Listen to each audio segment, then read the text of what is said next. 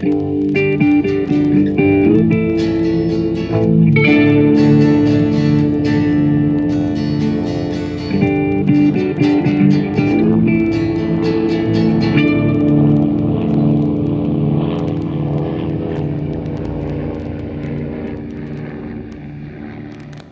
die Bohne, da sind wir wieder beim Mesh unterm Messer. Wir reden heute um, äh, über die Folge 8 aus der zweiten Staffel, die mit englischem Titel heißt The Trial of Henry Blake. Wir, das sind ich, der Sven, und dann sind da noch der Arjen und der Sven. Und äh, der deutsche Titel dieser Folge heißt wirklich katastrophale Zustände. Ja, gut. Ja, was ist passiert? Äh, die Majors Houlihan und Burns haben es endlich geschafft. Aufgrund von diversen Vorkommnissen findet sich Henry vor einem, nee, es ist noch nicht direkt ein Militärgericht, sondern quasi die ähm, Vorveranstaltung dazu. Es soll also entschieden werden, ob er denn wirklich vor ein Kriegsgericht gestellt wird. Ja, was wird ihm vorgeworfen? Unter anderem, dass im Mesh 4077 äh, Rolltischrennen stattgefunden haben, dass äh, Raider eine Nebentätigkeit als Schuhverkäufer ausgeführt hat und dass ein äh, roter Vogel mit äh, fluffeligen äh, pinken äh, Beinen oder Füßen über das Camp geflogen ist. Und großen Schnabel. Ach so, gut.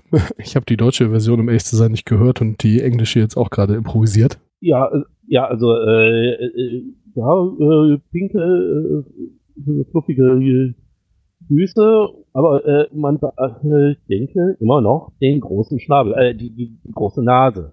Ach, okay, jetzt verstehe ich's. Ja gut, der, der schwerwiegende äh, Vorwurf war aber ein ganz anderer, denn der schwerwiegende Vorwurf war eigentlich, dass er dem äh, Feind unterstützt haben soll. Und wir wissen ja nun alle, dass Henry Blake zwar inkompetent, aber äh, nicht bekloppt ist. Von daher, was ist wirklich passiert? Er hat also Nurse Cratty unterstützt, die schon seit geraumer Zeit in Korea lebt und ein Krankenhaus betreibt. Und der ist es halt egal, ob die Leute aus Nord- oder Südkorea sind. Ja, äh, ganz am Ende äh, erklärt sie das dann auch den hohen Herren und ähm, ja, mit äh, etwas Erpressung. Äh, nicht zu vergessen, die Kronzeugin, hochschwanger. Genau, also äh, Henry erwähnt dann auch noch, dass die Säuglingssterblichkeit, also seit äh, sie da in der Gegend diese, diese Klinik betreibt, also ganz, ganz massiv gefallen ist. Und ja, also mit diesem ganzen kombinierten Auftritt und ein bisschen ähm, äh, Bedrohung beziehungsweise Erpressung von Frank Burns lässt der dann auch seine Anklage fallen, genauso wie Major Houlihan. Und ja, so kommt Henry aus der Angelegenheit dann auch ungeschoren mehr oder weniger heraus. Ja, äh, im Prinzip ist das Ganze auch wieder eine Episodenfolge, sag ich jetzt mal, denn man hat ja immer die verbindende Handlung vor Gericht und dann halt die Rückblenden auf die Ereignisse. Wobei, äh, eins ist ja wirklich äh, auffällig, äh, wer hat das ganze Ding geschrieben? Ja, äh, das war also Henry Blake höchst selbst. Beziehungsweise der Schauspieler, ja, also äh, da hat er doch äh, mal äh, ein bisschen einen anderen äh, Ton auf die Figur des Henry Blake gesetzt. Ja, es, das fand ich auf jeden Fall sehr interessant, denn die ähm, chaotische Art von Henry, die kam da ja auch wieder äh, reichlich, reichlich vor und irgendwie dieses, wie soll man das formulieren, dass er seiner Umgebung diesen Slapstick aufzwingt. Wisst ihr, was ich meine? Ja, ja. Also, äh, man äh, kommt nicht in den Eindruck herum, also äh, die Schreiber haben mal in der ersten Staffel gesagt, ja, mach mal irgendwie so und so und er hat da halt sein Slapstick äh, drauf äh, gesetzt und äh, das wurde dann äh, dadurch zum Nachgezeichnet. Ja, ich meine vor allem, ähm, dass, dass, die andre, dass den anderen Leuten, dass er, also er verwirrt ja seine Umgebung so, dass die im Prinzip dann auf, auf sein Niveau runterkommen. Also ich denke da speziell an diese Szene, wo der Ankläger, nenne ich ihn jetzt einfach mal, ähm, da denkt, dass äh, Major Houlihan auch ein Mann ist und äh, dann das falsche Pronomen benutzt und äh, Henry dann das irgendwie korrigiert und ihn dabei so verwirrt, dass, dass der am Ende gar nicht mehr weiß, was los ist und da einfach drüber hinweggeht. Ja. Naja, gut, beim Major Quadrat durcheinander zu kommen, ist jetzt, ähm, kommt in der Folge ja auch ein paar Mal vor. Also das ist, ähm, ich weiß nicht, ob das der Slapstick unbedingt von ihm ist oder ob das halt auch ein bewusstes Anspielen darauf ist, dass du die beiden eh nicht auseinanderhalten kannst. Ja, das kann durchaus sein. Und naja, ist eigentlich das Zusammenspiel zwischen ihnen und Raider ist ja eigentlich das Witzige, weil ich glaube, ich habe den Eindruck, also kann auch täuschen, dass es eigentlich besser funktioniert, wenn Raider halt diesen ganzen Papierkrieg macht und er sich um seinen Arzt sein kümmern kann. Und hier in diesem Gericht siehst du ja, er muss jetzt auf einmal kommandierender Offizier sein und Raider ist ja nur sein Gehilfe. Und durch diese Rollenvertauschung, nenne ich es mal, äh, gibt ja hier sehr viel Stepstick, dass er völlig unorganisiert ist, Raider was raussuchen muss und sonst was. Aber ähm, gehen wir mal der Reihe nach. Also es ist halt da auffällig am Anfang, wenn sie losfahren, dass beide verschiedene Kopfbedeckungen tragen. Das hatten wir in der letzten Folge mit diesem riesen Tellerdeckel. Ähm, Ja, da fällt's, da fiel's halt auf und da habe ich dann angefangen nachzugucken. Dass dann beide im Auto und normalerweise ist ja auch ungewöhnlich, dass der kommandierende Offizier für den Corporal das Auto fährt. Da macht ja auch äh, Hawk einen Spruch zu, äh, bezahlt dem Fahrer nachher ein Trinkgeld. ja, stimmt, ja. Das mit den Kopfbedeckungen ist mir wieder überhaupt nicht aufgefallen, aber jetzt, wo du es sagst, ja, klar. Und ich fand die Tischtennisplatte so schön mit diesem OP-Tisch, den sie da umfunktioniert haben mit den Gesichtsmasken, wo sich ja dann äh, einer von unseren Majors drüber aufregt. Frank ist es in dem Fall. Ja, ich finde es auch schön, dass, ich weiß nicht, ob das Absicht war, aber dass sie im Prinzip die, ähm, die Nutzung dieser Tische, das sind ja genau diese gleichen Rolltische, ich weiß nicht, ob die im Deutschen wirklich Rolltische heißen, die hatten im Englischen irgendeinen Spezialnamen. Im Deutschen sind es Rolltische. Achso, okay. Also dass, dass sie da die, diese, diese Umnutzung zum Zeitpunkt, wo die nicht gebraucht werden, weil die Dinger brauchen sie ja wirklich nur, wenn sie so einen Massenanfall von Verwundeten haben, ähm, dass, dass sie die da im Prinzip schon mal zeigen, wo sie dann ja in der ersten Szene vor Gericht im Prinzip auch eine Rolle oder im ersten Fall vor Gericht dann oder im, beim ersten Vorwurf, sind. bei der ersten Gerichtsrückblende, sagen wir es so. Ja, da werden sie auf Herz und Nieren geprüft. Richtig. Ich, ich weiß auch gar nicht, was die dagegen hatten. Also natürlich ist das was, was ich hier unmilitärisch und dies und das und jenes, aber äh, dass so eine Einheit dann irgendwie zwischendrin mal auch ein bisschen Spaß haben muss, das sollte also selbst irgendwie den, äh, was ist er, Sollte. den, den General da irgendwie klar sein. Ich meine, gut, sie sagen ja von Anfang an, dass das irgendwie eher die die unwichtigeren Punkte sind und dass sie jetzt mal mit den niedrigeren äh, Anklagepunkten anfangen, aber warum ist das überhaupt einer? Ich fand das Rennen so schön. Allein diese Unterhaltung zwischen Hawkeye und Shepard mit, ja, wir züchten diese Stuten seit Jahrhunderten in unserer Familie, der Herr. Ich hab's nicht mehr genau im Kopf, was sie da sagen, aber diese, dieses Bullshit-Gerede und dann diese, wie Henry das ganze Doc, äh, hier Ja, durchjagt und oh also- ja, und Also die, diese, äh, äh, dieser Kommentar von äh, Henry, also äh, sowas hatte ich äh, schon mal gehört bei, äh, na, wie, wie heißt der Film, äh, also der Clou. Ja, Sagt Äh, mir gerade nix, aber du hast absolut recht. Also der, äh, der Kommentar von Henry, der ist das absolut Beste an der Szene. Ich meine, und gut, das ist wirklich so ein absolut typischer äh, Radiokommentar für äh, Pferderennen. ja, total Stereotyp, voll auf den Punkt, richtig gut. Ja gut, ich meine, natürlich gucken sie den Schwestern dabei irgendwie auf den Hintern, aber die sind ja nur auch auf die Tische gestiegen in dem vollen Wissen, dass das so ist und äh, scheinen ja nur einen heiden Spaß bei der ganzen Geschichte zu haben. ich glaube, ein Team wird auch von einem Mädel geschoben. Wenn mich nicht ganz alles täuscht. Ich bin mir nicht mehr ganz sicher, aber ich glaube, ein Team war auch eine Schwester, die schiebt. Ja. Was- ich da auch wieder schön finde, ist der Klassiker mit, äh, mit, mit äh, den, dem Major-Quadrats, wie du so schön nennst, ähm, wo, wo die beiden sich dann so, "Ha, Ärzte, die Schwestern durch die Gegend schieben, das ist ja so widerlich und so lüstern und so, Gott, ich bin so rallig, nimm mich hinten bei den, äh, was waren es in diesem Fall, Ladcans, also hier bei den, bei den Fett, äh, Bei den Mülltonnen. ja, Also in Deutsch ist es bei den, äh, also Ladken wäre ja die Fetttonnen. Ja. Ähm, und im äh, Deutschen war es die Küchenabfälle. ja, sehr schön. Naja, gut. Auch, auch der Gag wird irgendwie nicht alt, finde ich. Also das passt schon. Ja. Der, der nächste Punkt, der dann ja angesprochen wird, nachdem also da irgendwie klar ist, dass Henry wohl doch schuldig ist, ähm, ist dann ja die Nebentätigkeit von Raider als Schuhverkäufer.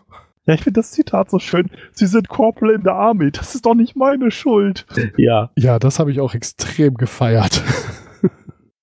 ja, großartig. Ich meine, da können wir schon mal ans, ans Ende der Folge äh, vorgreifen, wo dann ja der, äh, wo Henry dann zurück ins äh, Camp kommt und der General ist direkt mal mitgekommen, um sich den Haufen mal anzugucken und dann stehen sie da wirklich alle in diesen schwarz-weißen Schuhen. Das habe ich doch sehr gefeiert. Eigentlich ist das ja ein Outdoor-Schuh, dieser Brock-Schuh, dieses klassisch englische Schuhmodell, aber natürlich nicht in der, ich sag mal, Bowling-Farbe, in der äh, Lounge-Musiker-Farbgebung. Also ich fand es sehr spannend. Ähm, ich habe in einem Making-of mal gehört, dass sie in der Regel ja auch dann wirklich die Uniformen da getragen haben am Set, außer den Schuhen, weil die Army-Schuhe aus der Zeit, die müssen wohl irgendwie so unbequem gewesen sein, zumindest an den Füßen der, der Schauspielenden, äh, dass sie also in der Regel andere Schuhe anhatten. Und das ist auch der Grund, weshalb relativ selten Füße gezeigt werden in der Serie, weil die halt irgendwie alles Mögliche an Schuhen anhatten, aber halt nicht die korrekten Stiefel. Nobelbecher. Gut zu wissen. Naja, Armeestiefel und Schuhe sind ja eh so ein eigenes Thema für sich. Äh, muss ich mal in einem anderen Podcast eine Folge drüber machen. Aber nee, äh, ich fand es so witzig mit diesem Antreten und alle in diesen Bowling-Schuhen. Ähm, echt nett. Also ich, ich fand's ganz, ich find's ganz spannend. Ich habe früher ja auch irgendwie gedacht, so äh, die tollen Bundeswehr-Kampfstiefel, irgendwie das neue Modell, das wäre so das Ding der Dinge. Und äh, mein Vater hat nur, der eine ganze Weile bei der Armee war, hat nur müde gegrinst und mir einfach mal seine Wanderstiefel rübergereicht. Die habe ich dann angezogen und dachte so, verdammt, das ist das ist so viel bequemer und da ist auch nichts mit einlaufen, beziehungsweise du läufst die Schuhe nicht ein, du läufst einfach den Fuß an den Schuh an, ja. Hast dann einfach überall, wo es drückt, hinterher, hinterher Hornhaut.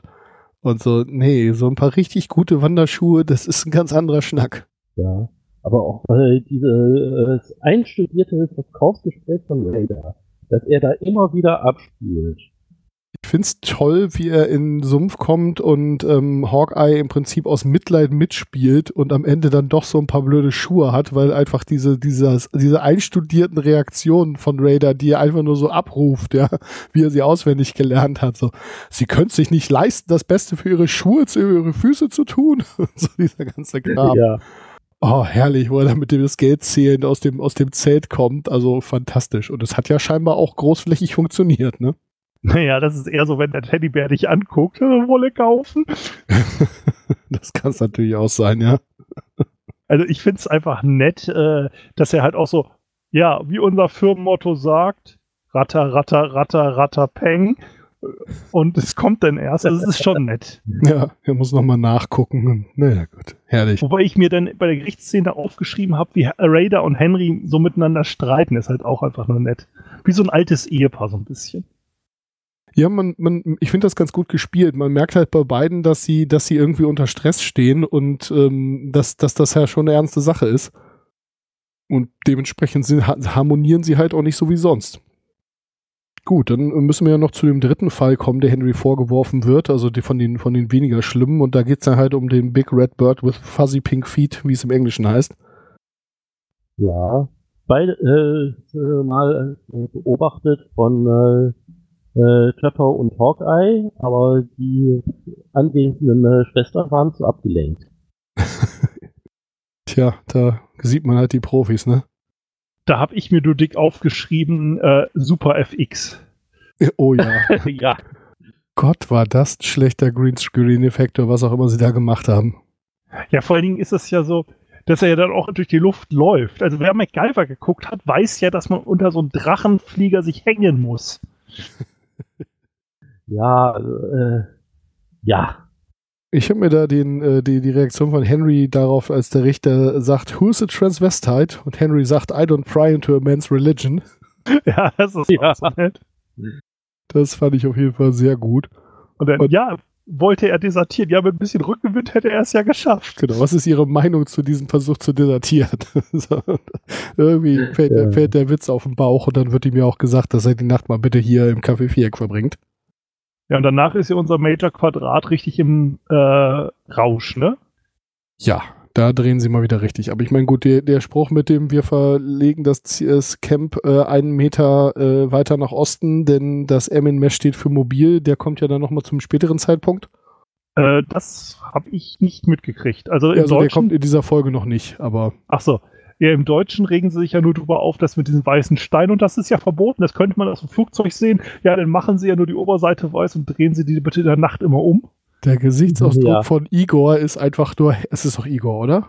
Ja, das war Igor. War, war, das das erste Mal, dass er so, so groß in Szene war? Ich glaube, da sieht man das erste Mal. Ich bin mir aber nicht sicher. Ich kann mich zumindest vorher nicht dran erinnern, aber später also wird er immer ist mir da Name. das erste Mal wirklich aufgefallen. Genau der Gesichtsausdruck ist einfach perfekt. Aber das ist halt auch wieder so ein typisches Ding. Ich sag mal, ich, beim Militär bin ich ja nie gewesen, aber die Leute, die die Arbeit damit nicht haben, die haben dann immer tolle Ideen, wie sie anderen welche machen können. Ne? Gut. Ähm, ja, äh, es, ich fand's schon ganz am Anfang witzig, wie ähm, Frank es an der Tischtennisplatte nicht lassen kann, äh, den beiden so schon mal so halb aufs, er sagt's ja nicht, er sagt ja nicht ganz, worum es geht, aber den beiden Doktores schon mal halb aufs Brot zu schmieren, worum, was denn da los ist. Wo ich schon gedacht habe, du Idiot, halt doch deine Klappe. Wenn du nicht willst, dass die was machen, dann äh, sag's ihnen doch einfach nicht. Tja, äh, es ist halt ein kleiner Geist und aus so einem kleinen Geist muss es halt raus. Ja, und was machen die beiden Idioten dann? Das allererste, was sie tun, als sie rauskriegen, dass äh, Frank äh, und Margaret ähm, Henry gelingt haben, ist ins Zelt zu latschen und den beiden zu erzählen, dass sie es rausgekriegt haben und dass sie was dagegen tun werden. Woraufhin oh, sie dann ja so nur auch äh, gestrippt im gestrippten Sumpf landen. Das ist so schön. Ich finde dieses Salutieren so toll. Oh ja. Dass, dass Hawkeye nur salutiert, wenn er weiß, dass er damit einen Effekt hat und diesen blöden Vibrator daran damit dann zu salutieren, das ist so, so ja. wunderschön. Ja. Ach, Margaret, du hast so wundervolle Hände. ich glaube, da schneide ich mir raus und benutze es als Klingelton. Aber wäre das nicht auch eigentlich äh, Behinderung eines Kriegsgerichtsverfahrens? Ähm, wenn sie da hinfahren und was tun, oder? Nee, wenn sie da hinfahren wollen und eingesperrt sind? Äh, keine Ahnung. Also sie, sie ich kenne mich mit US-amerikanischen Regularien jetzt auch nicht aus, aber hey, ich bin Zeuge im Verfahren. Ab in den Knast. Ja, ja, ja. Äh, also wir, wir sind hier im, im Fernsehen, bitteschön. Also äh, dann lassen wir sowas unterm Tisch fallen. Ja, ja, ich lass mal die Logik weg. Das passt nicht äh, in die äh, 30 äh, Minuten, äh, die wir da haben. Und es ist ja auch noch kein Verfahren, sondern nur eine Anhörung, an dessen Ende dann ein Verfahren stehen könnte. Dementsprechend kann man das ja alles noch ein bisschen lockerer sehen. Aber ne, klar, prinzipiell. Andererseits hätten die beiden dafür ja dann auch den Dienstweg einhalten müssen. Ja, ja, gut, lassen wir das mal. Ich fand den Ausbruch so schön. Ja, äh, ich habe vorher noch einen guten Spruch äh, zitier, äh, aufgeschrieben, wo ähm, Trapper dann sagt, Here's a doctor, that's what kills me. Und Hawkeye antwortet, His patients have the same problem genau, ja. So ist ähnlich im Deutschen auch. Und im Deutschen machen sie halt auch noch so Witze über ihre behaarten Beinchen und nicht behaarten Beinchen und so, wenn sie da im äh, Arrest sitzen. Ja, dann kommen ja noch auch zwei äh, sehr schöne Durchsagen über die PA, während sie dann da einsitzen. Äh, einmal das zur Sperrstunde. Everybody not in their bed äh, at the time will have to spend the night wherever they are. Und dann plötzlich diese, diese Völkerwanderung durchs Camp. ja. Und dann äh, der Klassiker, ich weiß gar nicht, ob der, ich glaube, der kam sogar im Film schon vor. Irgendwie, the following people have volunteered to go on a 10-mile hike und dann nur noch Stille. Nee, im Deutschen ist es denn so, ja, äh, morgen dann die Freiwilligen zum Marsch mit ihrem Arschmarschgepäck oder so ähnlich, so ein Versprecher. Okay. Ja, da haben sie es im Englischen ein bisschen, bisschen simpler gehalten. Genau, dann der, der Ausbruch, in dem äh, Trapper äh, ein Rezept ausstellt gegen das Nasentropfen, das Klinger ja gar nicht hat. Ja. Aber dass er dann äh, gut äh, umzusetzen weiß. Ja, wenn Klinger einmal kapiert hat, worum es geht, dann ist er ja auch Kumpel. Das haben wir in der letzten Folge schon festgestellt. Ja, und danach dann die Verfolgungsjagd mit den Jeeps, wobei da fehlte mir irgendwie noch irgendwie zwei Typen mit einer Glasscheibe, die in Korea irgendwie mal aus dem Busch hüpfen, so um alle Klischees voll zu machen. Ja, das ist wahr. Aus der, aus der Szene hätte man mehr machen können. Dann hätte man auch noch den, den Yeti-Set äh, drunter legen können. da war wahrscheinlich die Lizenz zu teuer. Deswegen haben sie sich das dann gespart. Ach, äh, wenn den äh, Finger auf dem Kante belasen hätte, wäre genauso gut gewesen. Ja, gut, ich meine, ich weiß nicht, wie es euch ging. Ich, ich kann mich, konnte mich an die Folge nicht mehr ganz so erinnern. Also ich konnte mich an die noch erinnern, aber nicht mehr in allen Details. Und als ich dann die, die Nurse Cratty da im, ähm, im, im äh, Jeep gesehen habe, wusste ich schon so, okay, äh, die sieht so entschlossen aus und die sieht so äh, aus, als wenn sie irgendwie keinen Bock auf Bullshit hat. Ja. Ähm, wenn die da bei Gericht ankommt und irgendwie drei Sätze sagen darf, dann ist das Thema vom Tisch. Und genauso war es dann ja auch. Ja, das ist unser Deus Ex Machina. Genau, die, die, die, die äh, Nursus Ex Machina, lassen wir das. Naja, also im Endeffekt, ähm, da ich mich eigentlich an keine Mesh-Folgen mehr so richtig erinnern konnte, und ich glaube auch die Serie nie komplett mal gesehen habe, ähm, fand ich die Folge insgesamt so, ja, okay, zack, die taucht da auf. Was ich nett fand, war natürlich dann dieser auch der Auftritt vom Major Quadrat vom Gericht. Ja, auch dieser, dieser schnell geschriebene Zettel und dass das äh, Hawkeye da auch nicht im Klartext draufschreibt, irgendwie, äh, Frank, wenn du das nicht absagst, dann äh, schreibe ich deiner Frau einen Brief, sondern wirklich anfängt, die ersten drei Zeilen dieses Briefes zu schreiben oder die erste Zeile dieses Briefes zu schreiben Und sowohl Ja. Frank als auch Margaret sofort kapieren, was im Busch ist und auch sofort einsehen, dass sie das Ding jetzt verloren haben. Ja, und der General dann so, ja, jetzt ab in die Offiziersmesse. Ja, ich habe einen Schlüssel, ja, da gibt's einen Orden von mir dafür, dass wir jetzt noch einen saufen gehen können. äh, ja. Das fand ich auch spannend, ja. Ja, auf der anderen Seite, ähm, ich finde es ganz interessant. Ich habe im ersten Moment gedacht, Mensch, wieso ziehen sie diese Trumpfkarte eigentlich nicht viel öfter? Ich meine, jedes Mal, wenn Franklin irgendwie in die Quere kommt, könnten sie ja sagen, ja, pass mal auf hier, äh, du weißt ja, ich lasse das zu deiner Frau durchsickern. Es gibt absolut nichts, was du dagegen tun kannst und dann bist du richtig am Arsch.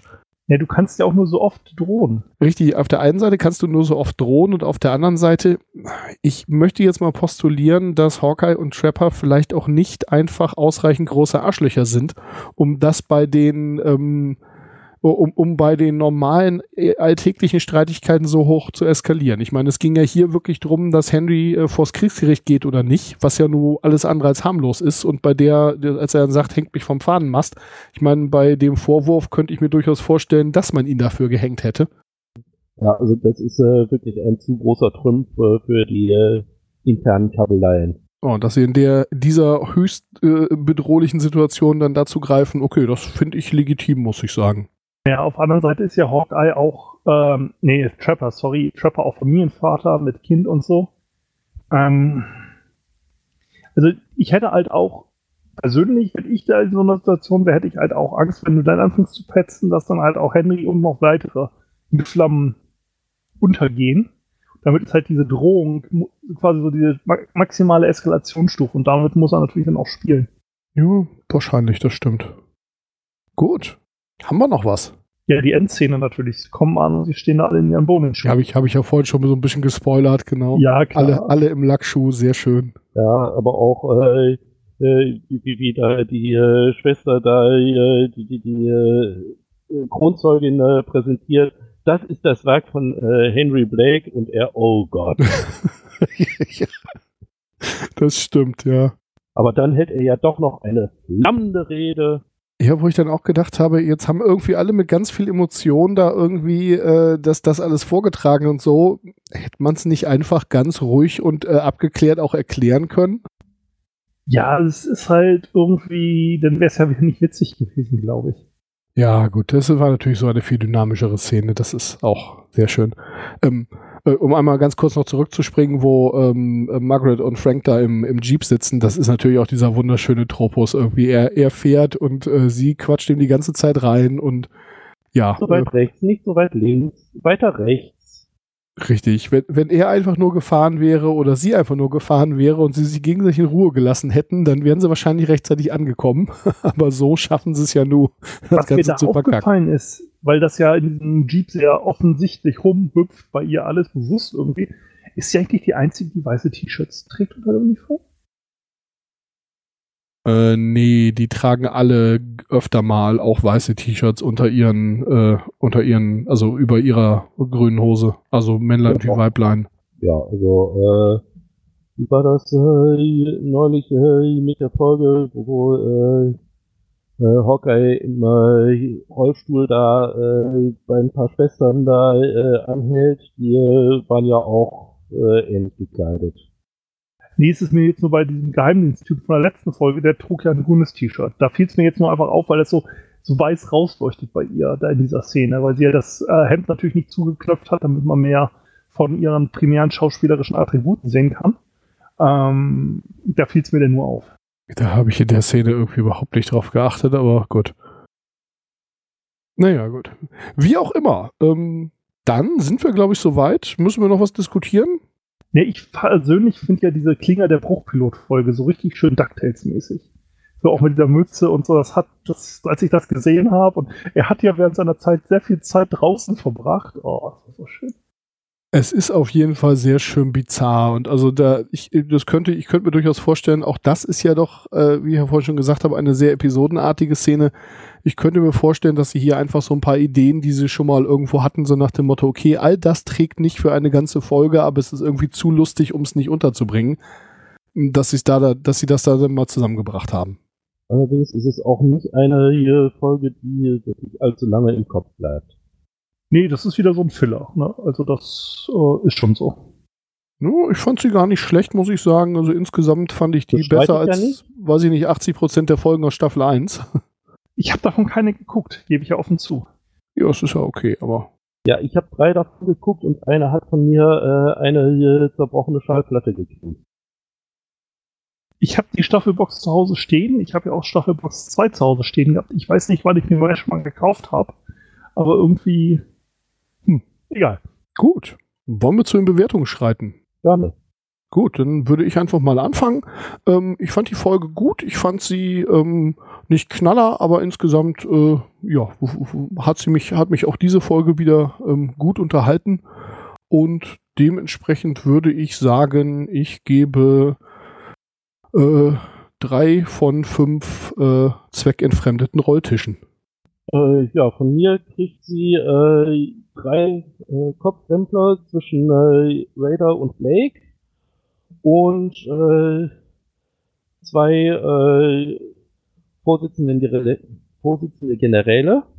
Ja, bei mir ist es halt im Vergleich zur Episode 7, ähm, ist die Story einfach nichtssagender, obwohl Henry natürlich jetzt den Weisen hilft und so, aber ich bin dann so hin und her gerissen jetzt zwischen 6 und 7. Ich sag mal, ich finde sie genauso gut wie die letzte Folge, also 7 von 10 Vibrato-Saluten. Das ist eine der besten Wertungsskalen, die wir je hatten. Gut, dann ja, machen wir es zu. Wir danken euch sehr fürs Zuhören und hoff, dass, hoffen, dass wir euch äh, nächste Woche wieder beglücken dürfen. Das klingt so falsch, aber ich bleib dabei. Wenn es wieder heißt, Mesh unter Messer. Messer. Bis dann. Tschüssi. Tschüss.